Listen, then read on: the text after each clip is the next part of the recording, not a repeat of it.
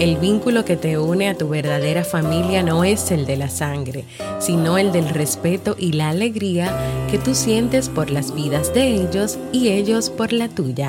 Richard Bach. ¿Quieres mejorar tu calidad de vida y la de los tuyos? ¿Cómo te sentirías si pudieras alcanzar eso que te has propuesto? ¿Y si te das cuenta de todo el potencial que tienes para lograrlo? Bienvenida al programa que te ayudará a desarrollar hábitos, establecer mejores relaciones, empoderarte y potenciar tu estado de felicidad personal.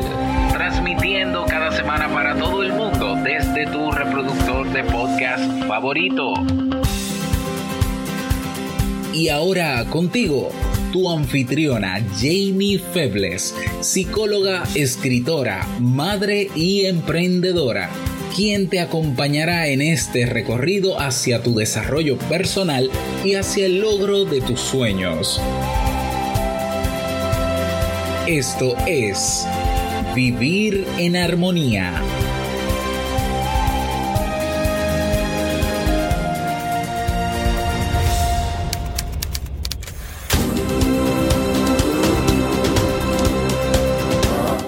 Bienvenidos al episodio 229 de Vivir en Armonía. Mi nombre es Jamie Febles y estoy muy contenta y feliz de poder encontrarme compartiendo contigo en este espacio. En el día de hoy estaremos compartiendo el tema Aprendiendo a vivir en armonía en la familia, así como el libro para este mes de mayo. Entonces, ¿me acompañas?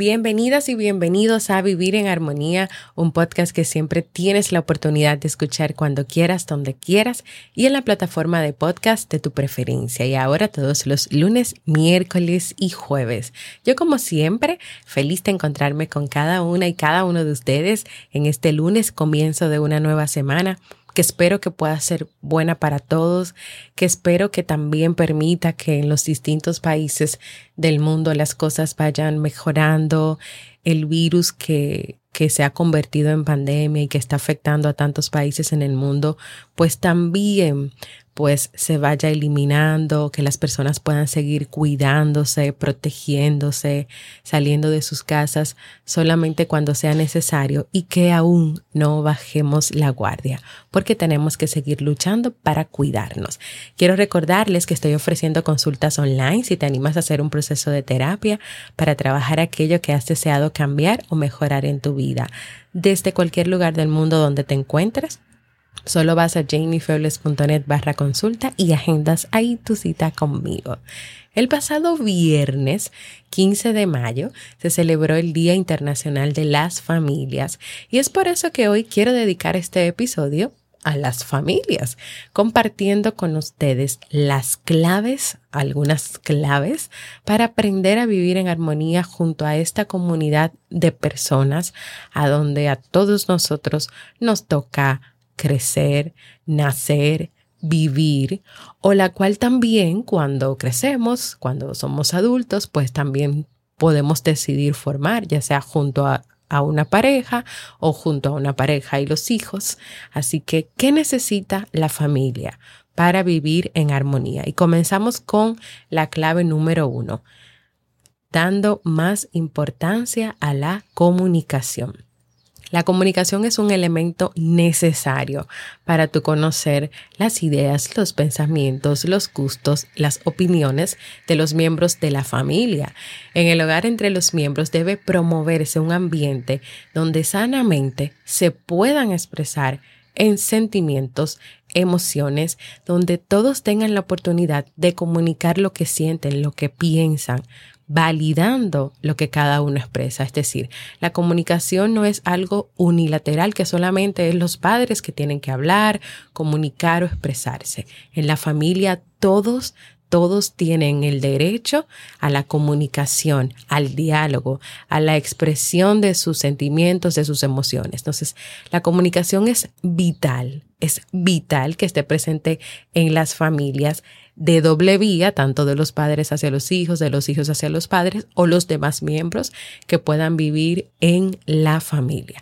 Por ejemplo, si alguien expresa su opinión o punto de vista, los demás escuchan a esta persona y aceptan lo que esta persona está diciendo o está expresando, por ejemplo, si es una opinión, sin decirle a quien se expresa que eso no es así o que no tiene sentido que piense de esa manera, porque cada persona tiene su manera de pensar, de expresarse, de comunicar. Entonces la familia escucha abiertamente, acepta también porque cada uno tiene una opinión diferente. ¿Qué pueden hacer para importantizar aún más la comunicación? Pueden hacer pequeñas reuniones para hablar, para expresarse, dando turnos. Si esto no les ha funcionado o no lo han hecho antes, pueden intentarlo y poco a poco. Pueden hacer unas pequeñas tarjetitas, por ejemplo, de, del tiempo que cada uno va a hablar o de recordarle al otro con caritas que es momento de escuchar. O sea, puede ser una carita escuchando, que es momento de escuchar a quien está hablando y teniendo en cuenta que las emociones o los sentimientos de las personas y de esos miembros de la familia no se critican, sino que se comprenden. Cuando hacemos comentarios negativos o decimos que no deben sentirse así, podríamos estar empujando a sus miembros a cerrarse a la comunicación y la comunicación es importante y es necesaria. Número dos, fortaleciendo la confianza. Está relacionada con la creencia en el valor y el potencial de quienes son los miembros de la familia y también en la cercanía de poder confiar las situaciones buenas y no tan buenas, de poder acercarte a esa persona que está ahí en tu familia para hablarle, para pedirle ayuda, para contarle algo que está pasando. Y esto es importante que, por ejemplo, los padres que están criando ahora hijos pequeños puedan ayudarles a crear esa confianza, esa confianza de que creo en ti y esa confianza de que estoy aquí para lo que tú necesites. Los padres y los hijos creen en ellos mismos, en sus habilidades y en sus capacidades. Imagínate qué pasaría si un papá no cree que su hijo va a aprender a caminar. Es muy probable que este niño no lo haga y más si tampoco se le motiva o que dure bastante tiempo para poder hacerlo. Si un padre, una madre, un familiar no cree en que los miembros puedan hacer cosas, puedan lograr cosas, entonces pueden inconscientemente, aunque no lo deseen, pues que fomentar o crear inseguridades o que esta persona de verdad comience a creer que no es capaz de hacer nada. La confianza, la confianza entre los familiares, entre los miembros de una familia, se va generando a medida que se demuestra con hechos que se cuidan, que se protegen, que se quieren y que estarán ahí en las buenas y en las malas. Cuando se fomenta un ambiente de confianza y de diálogo entre los miembros de la familia, ¿sabes qué pasará? Que estos se acercarán no solo para compartir lo bueno, sino también cuando hayan dudas, miedos, preocupaciones y confusiones si las tuviera. Número tres, valorando la individualidad de cada uno.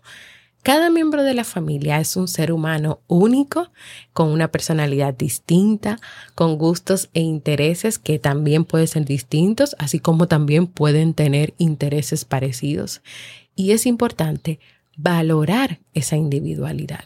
Y valorar esa individualidad está relacionada con reconocer que todos en esa familia tienen el derecho a aspirar, soñar y vivir como lo deseen, a expresar sus sentimientos, a tener opiniones, a tener ideas y a poder expresarlas.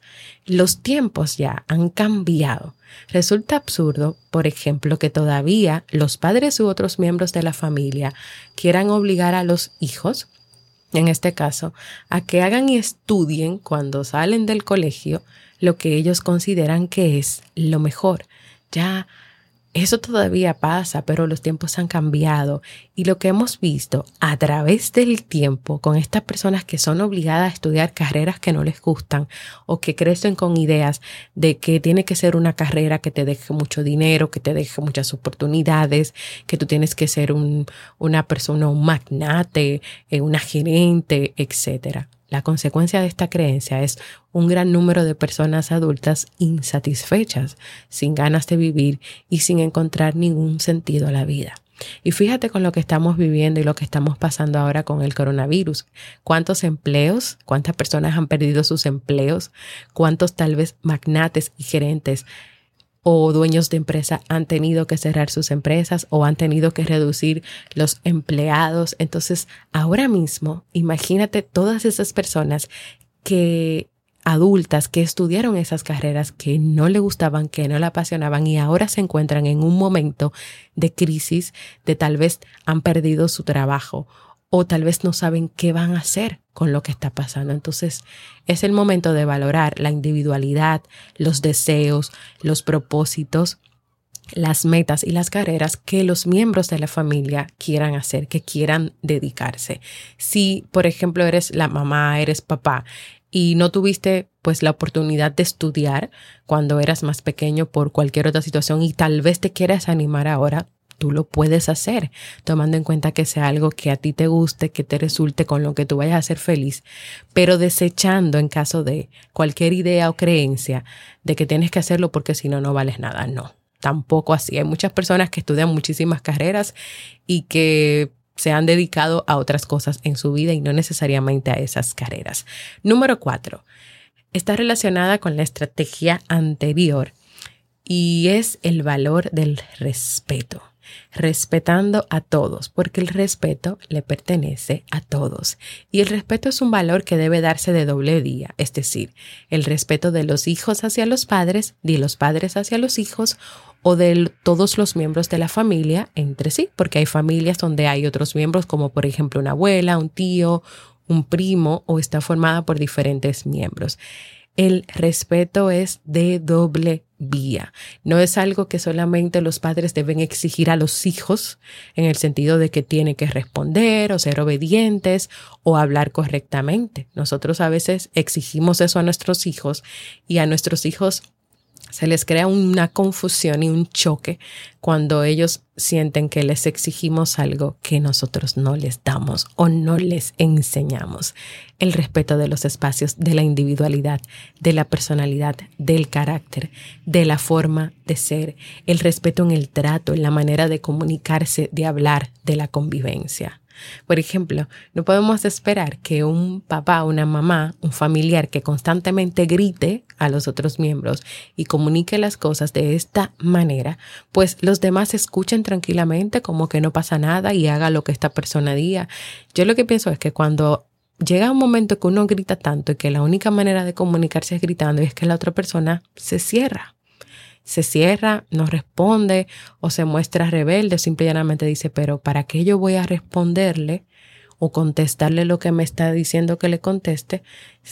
Si en este momento la persona está muy airada, está gritando y mientras sigue gritando, ¿cómo le voy a hablar o cómo le voy a responder? Entonces, el valor del respeto de todo lo que te mencioné anteriormente, pero esto es de doble vía es entre todos. Aunque hay personas que a veces creen que el respeto es algo que es una exigencia que los padres tienen que hacer indiscutiblemente a los hijos, no, eso, eso no está escrito en ningún lugar. El respeto tiene que venir de todos y para que haya armonía tiene que ser de doble vía. Número 5. Priorizando el tiempo de calidad hay que dar importancia a los intereses familiares, en el sentido de que siempre tiene que existir tiempo para la familia, para jugar, para divertirse, para realizar actividades juntos, que salir a pasear, que ir al parque, que ver una película, que hacer reuniones para hablar de sueños, de metas, de propósitos, de proyectos familiares, jugar, leer juntos. En algunos países eh, pues ahora mismo con lo que estamos viviendo, no, tal vez no puedan salir, pero dentro de la misma casa buscar juegos, inventarse juegos, buscar alguna actividad que les guste a todos en común, como por ejemplo ver una película o ver una serie o compartir una comida juntos o cocinar juntos o hacer un postre juntos. Y realmente ya tenemos aproximadamente casi casi tres meses que estamos todos en la casa con la familia, o sea que yo estoy segura que ustedes han ido descubriendo esos intereses. Y que no sea solamente por lo que está pasando ahora y por esta pandemia, que sea algo que siempre esté presente en la familia, que se fomente en la familia. Por ejemplo, cuando pasó todo esto, del coronavirus y que aquí en el país se comenzaron a tomar las medidas, se estableció la cuarentena, el toque de queda. Ya nosotros teníamos un tiempo con los niños en la casa porque ellos estaban enfermos de un proceso viral y gripal. Y, realmente cuando ya todo el mundo lo mandan a su casa, ya nosotros estábamos aquí con ellos. Pero nosotros desde que los niños han nacido, siempre hemos dado mucha importancia a ese tiempo de calidad, a ese tiempo de estar juntos. Entonces, encontrarnos nuevamente teniendo que estar en la casa, pero ya por una situación externa, pues no nos ha, no, no ha sido difícil o no ha sido algo imposible. A lo que hemos sí tenido que pues organizarnos y adaptarnos y a veces tenemos buenas semanas y otras no, es al proceso del homeschooling que nos ha tocado vivir pues ya siendo responsables completamente del, del, aprendizaje de los niños. Es decir, las tareas se envían, se mandan, pero quienes tienen que explicarle, o por lo menos nosotros sentimos la responsabilidad que tenemos que darle a la clase, que no sea solamente, por ejemplo, Nicolás, copiar todo lo que le mandan a copiar y ya. Eso es, ha sido lo único. Por el tiempo ya de estar juntos, de vernos, de compartir, de hablar. O sea, eso es algo que nosotros hemos fomentado desde siempre y que reconocemos lo importante que es y que valoramos muchísimo poder tener todos esos momentos juntos y que eso nos ayudara a adaptarnos mejor a este proceso que estamos viviendo. Así que prioriza el tiempo de calidad, de compartir, de estar junto con la familia, que si, que si aprendieron ahora en esta cuarentena hacerlo, pues continúen con eso, no lo dejen de hacer cuando se acabe todo y todo el mundo pues de alguna manera vuelva a sus trabajos o a los colegios. Sigan, sigan haciéndolo, sigan promoviéndolo. Número 6. Estableciendo límites claros. Aunque esto suena como un disco rayado, esto de los límites, los límites se aplican a todos, se aplican a como persona, en las relaciones de pareja, en las familias. Pero los límites tienen que ser, como dice el título que mencioné, claros y se deben poner desde el inicio. O sea, desde que, por ejemplo, formaste con tu pareja, los pones con tu pareja y si deciden tener hijos, pues también con los hijos a medida que vayan creciendo. No los dejes para después. Por ejemplo, si tienes sus hijos, no los dejes para cuando ellos crezcan, para que lo entiendan mejor. No, desde que son pequeños hay que comenzar a poner esos pequeños límites. Esa claridad de lo que se puede, de lo que no se puede, de lo que permitimos, de lo que no permitimos, de lo que está bien, de lo que no está bien. Porque lo que pasa es que cuando tú lo dejas para después y luego quieres venir a imponer reglas, normas, cosas que nunca habían pasado, pues esos miembros de la familia pueden confundirse, pueden reaccionar pues haciendo rabietas o negándose, negándose porque ¿y por qué ahora? Claro, se van a preguntar ¿y por qué ahora? Entonces, tener una familia integrada, unida y con apertura a los cambios, a la evolución, es un trabajo arduo, pero se necesita que hayan esos límites, que hayan esa claridad y que dentro de esos límites se pueda permitir la cooperación y la responsabilidad de todos. Es que tú le puedas enseñar, por ejemplo, tú como papá, a tus hijos, independientemente de la edad, porque si no pasó cuando eran pequeños, todavía se puede trabajar, es trabajar en conjunto. Mira, vamos a establecer límites de cómo comunicarnos, de cómo vamos a estar en los diferentes espacios de la casa, hasta tu propio hijo que pueda aprender a poner límites es importante, porque no solamente lo va a hacer en la casa, sino que más adelante o con las relaciones que tenga, lo sabrá poner y todos sabemos lo importante que es eso.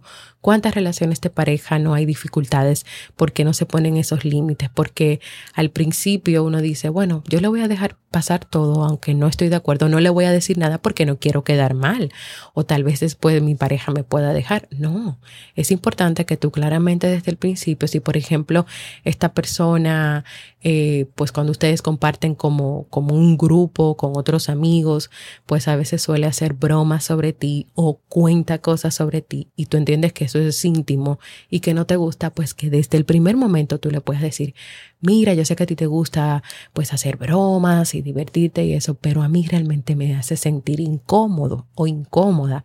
Por favor, por lo menos no hagas bromas que tengan relación conmigo. Y es como desde, ese momento tú poder decírselos. O por ejemplo con, con, los hijos que tal vez quieren pues ver televisión el día entero o jugar videojuegos el día entero, explicarle. No es decirle, no, tú no lo vas a hacer porque yo digo y punto. Pero sí es tomar ese momento para explicarle, mira, lo que pasa es que si tú lo haces de esta manera, todo el día, todo el tiempo, vienen, pueden venir estas consecuencias problemas de salud, enfermedad, físicos, tus piernas, no vas a poder ni caminar porque se van a entumecer de tanto estar sentado jugando videojuegos, te puede doler la cabeza, aparte de que los niños no están en el mundo solamente para jugar. Los niños también tienen que aprender, tienen que compartir, tienen que socializar, pero explicándole todo eso y dejando el límite claro. Vamos a establecer un horario para que tú puedas hacerlo, pero todo todo, todo, todo de manera equilibrada. Número siete, animándolos a expresar los sentimientos desde el amor. No es lo mismo que tú le digas, por ejemplo, a, a, tu hijo pequeño, adolescente, gritando con un gran sermón que hizo, que fue irresponsable, con una conducta irresponsable, que eso te preocupó muchísimo, a que tú le digas sin gritos esa misma situación los momentos de angustia que tú viviste, el hecho de que estás molesto o molesta por eso que pasó. Cuando uno se comunica desde el amor, uno trata de que las cosas que uno diga, no la diga atacando a la persona, sino que esa persona pueda ver con claridad cómo tú te sentiste por lo que pasó. Mira, yo de verdad por ejemplo, a tu hijo adolescente que salió con unos amigos, llegó a una hora que ustedes no habían acordado o no, o tú no habías establecido horario, pero siempre ustedes tienen pues esa, esa norma de avisar, de avisar que si ha pasado algo, porque si no, pues claro está, uno como papá se equivoca, entonces tu hijo no lo hizo, tu hijo siguió la fiesta con los amigos y se le olvidó avisarte, escribirte ese mensajito que siempre te escribe. Entonces él llega y tú comienzas a gritarle, a decirle que es un irresponsable, que cómo va a ser, que tú casi te mueres, etcétera. A que tú, cuando estés calmada, que tú lo veas entrar, tú le preguntes qué pasó, por qué llegas a esta hora. No, porque se me olvidó, pero fulanito, José, María, Tú no te imaginas la preocupación que yo tengo, lo mal que me siento. Yo de verdad casi salgo a la policía. Esto no puede volver a pasar. Tenemos que trabajar en que esto no pueda volver a pasar.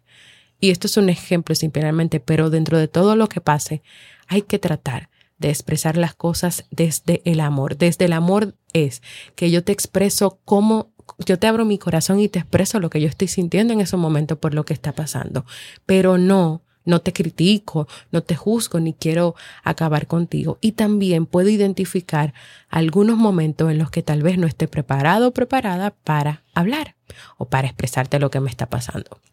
Número 8. Dándole la oportunidad a tus hijos también, dependiendo de, de, su madurez y de la etapa de la vida donde están, de que ellos también puedan involucrarse en decisiones de la familia, que ellos puedan tener la oportunidad también de expresar su opinión o de tú darle ese momento para, para escuchar lo que ellos piensan, para valorar su deseo, para expresar que ellos puedan expresar sus ideas y tal vez tú digas, no, pero que un niño expresándose, sí, es bueno poder por lo menos darle la oportunidad de que hablen y de escucharlos y de saber lo que ellos piensan y lo que ellos sienten. Eso también, por ejemplo, si es un cambio grande que va a dar la familia, una mudanza, un cambio de colegio, eso te va a permitir a ti conocer cómo se siente tu hijo para poder trabajar ese proceso de aceptación, ese proceso de adaptación, por ejemplo, a ese nuevo cambio que viene. Así que sí, es importante que tú también, dependiendo, como dije, de su madurez y de su etapa de vida, puedas de alguna manera involucrarle, pedirle su opinión. Yo creo que cuando uno hace esto, los hijos y otros miembros de la familia se sienten importantes, sienten que lo que ellos piensan vale y que en la familia se le valora también porque son personas individuales que valen y tú le estás enseñando muchas cosas también que luego las van a aplicar en sus relaciones eh, interpersonales. Número nueve, dejando de lado las críticas, más elogios más reconocimientos y esto se logra primero siendo conscientes de cuántas cosas negativas se expresan los miembros entre sí y cuántas cosas positivas como que casi no se dicen ni se expresan, pero hay que hacerlo. Y miren, en este sentido es importante saber que nunca se critica a la persona, sino al comportamiento. Es decir, cuando tú vayas a hacer un comentario sobre algo que un miembro de la familia hizo, recuerda no hacerlo hacia su persona. Es decir, tú no vas a decir, María, tú eres una irresponsable. María, pero yo creo que te comportaste en esta ocasión de manera irresponsable cuando se te olvidó hacer tal cosa.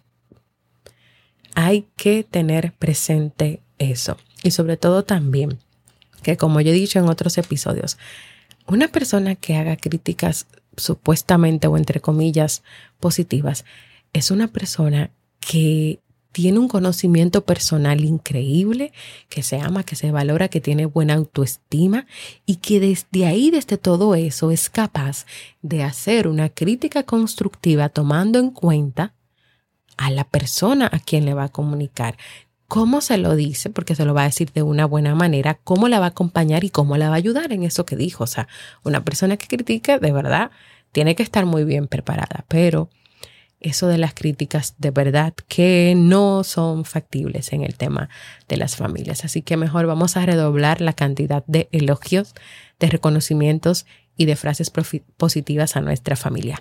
Y por último, último elemento y no menos importante, perdonando. Hay que practicar el perdón, hay que enseñar el perdón. Y aunque a veces como padres nos puede costar, cada vez que nos equivoquemos, hay que acercarnos a, a los miembros de nuestra familia, a nuestros hijos, pedirles perdón, decirles que de verdad estábamos molestos, que no sabíamos qué estábamos diciendo y que sabemos que ellos se sintieron heridos y nosotros también y que queremos que eso se quede ahí, que podamos seguir viviendo, pasar la página. Y hay que pedir perdón hasta 70 veces 7. A veces a uno le cuesta, de verdad, eh, yo tengo dos hijos y cuando yo me equivoco, eh, aunque a veces me toma un poquito más de tiempo porque todavía estoy, puede ser que con ira o molesta, yo respiro y yo voy y me le acerco y le digo, perdóname Nicolás, perdóname Steve, de verdad me equivoqué, yo no quería decirte lo que te dije o hablarte como te hablé, lo siento mucho y, y los escucho porque ellos los estoy enseñando a que me digan cómo se sienten, no, yo me sentí mal, no me gustó, Steve es muy, eh, es muy sincero y él también te dice, no me gustó, mami, no, no hagas eso, por favor, que, que no me sentí bien. Entonces, yo quiero enseñarles a ellos la importancia de perdonar, de que a pesar de lo que esté pasando, porque podemos estar enojados, podemos estar molestos, como quiera seguimos siendo familia y nos amamos, o sea, independientemente de lo que haya pasado. Entonces, no es solamente que cuando yo me acerco y pido perdón. Yo estoy reconociendo también que yo cometí un error y mi hijo está viendo de que mami y papi pueden tal vez equivocarse, pero ellos se acercan, nos hablan, nos piden perdón, entonces yo también voy a querer practicar ese perdón y también ellos practican el hecho de dar el perdón, porque no solamente que tú lo pidas, es que también cuando alguien te lo pida, tú puedas ser capaz de darlo. Hay temas del perdón que hemos trabajado en este podcast que también se los voy a dejar en las notas de este programa. Y hasta aquí hemos llegado al final de este tema de hoy, esperando que sea pues de mucho provecho, que pueda ayudarles a ir trabajando más en sus familias, fortaleciéndolas, creando vínculos más estrechos y más unidos entre ustedes.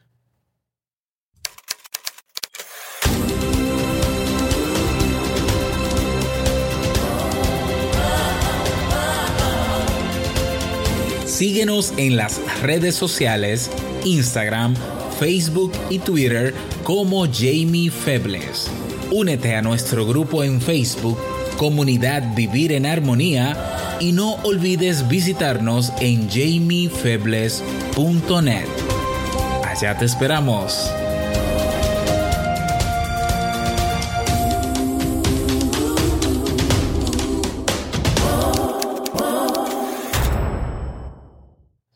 Recordarles que todavía no se ha terminado el mes de mayo y que sigo esperando esos mensajes de voz donde puedas contarme qué ha significado este podcast para ti, desde qué país del mundo nos escuchas, cómo nos conociste. Puedes ir a jamiefebles.net barra mensaje de voz porque para mí es muy importante escucharte. Y ahora vamos a pasar al segmento Un libro para vivir.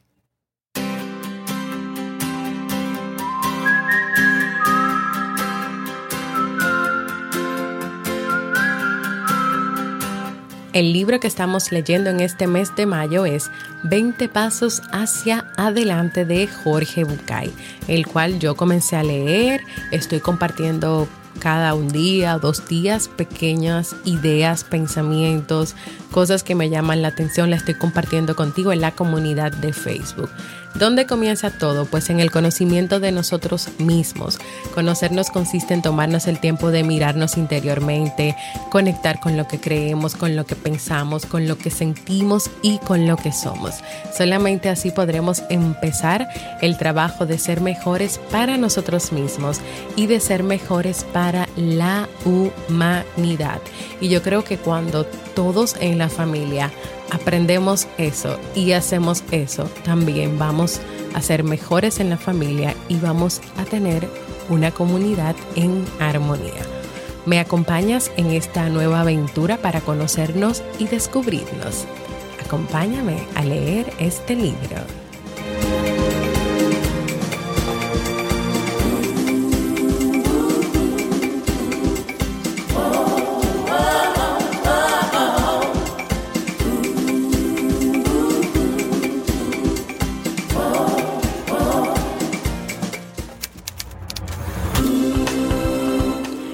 Antes de despedirme, quiero animarte a proponer nuevos temas para que sigamos trabajando en este podcast. Puedes hacerlo en jamiefebles.net barra proponer.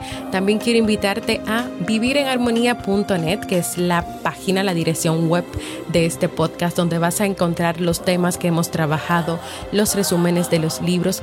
Hay una librería también conectada con Amazon para que puedas pues adquirir ahí los libros, algunos de los libros que hemos estado pues recomendando a lo largo de estos años y puedes proponer nuevos temas, puedes dejar tu mensaje de voz. Vivirenharmonía.net. También quiero invitarte a formar parte de nuestra comunidad de Facebook.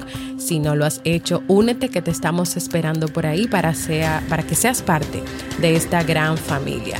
Y también si todavía no lo has hecho, que te puedas suscribir a cualquier plataforma para podcast como Evox, Apple Podcast y estés ahí recibiendo siempre la notificación de los nuevos episodios. Y claro, deja tus comentarios y valoraciones positivas. Gracias por escucharme. Para mí ha sido un honor y un placer compartir contigo. Y nos escuchamos en un próximo episodio de Vivir en Armonía.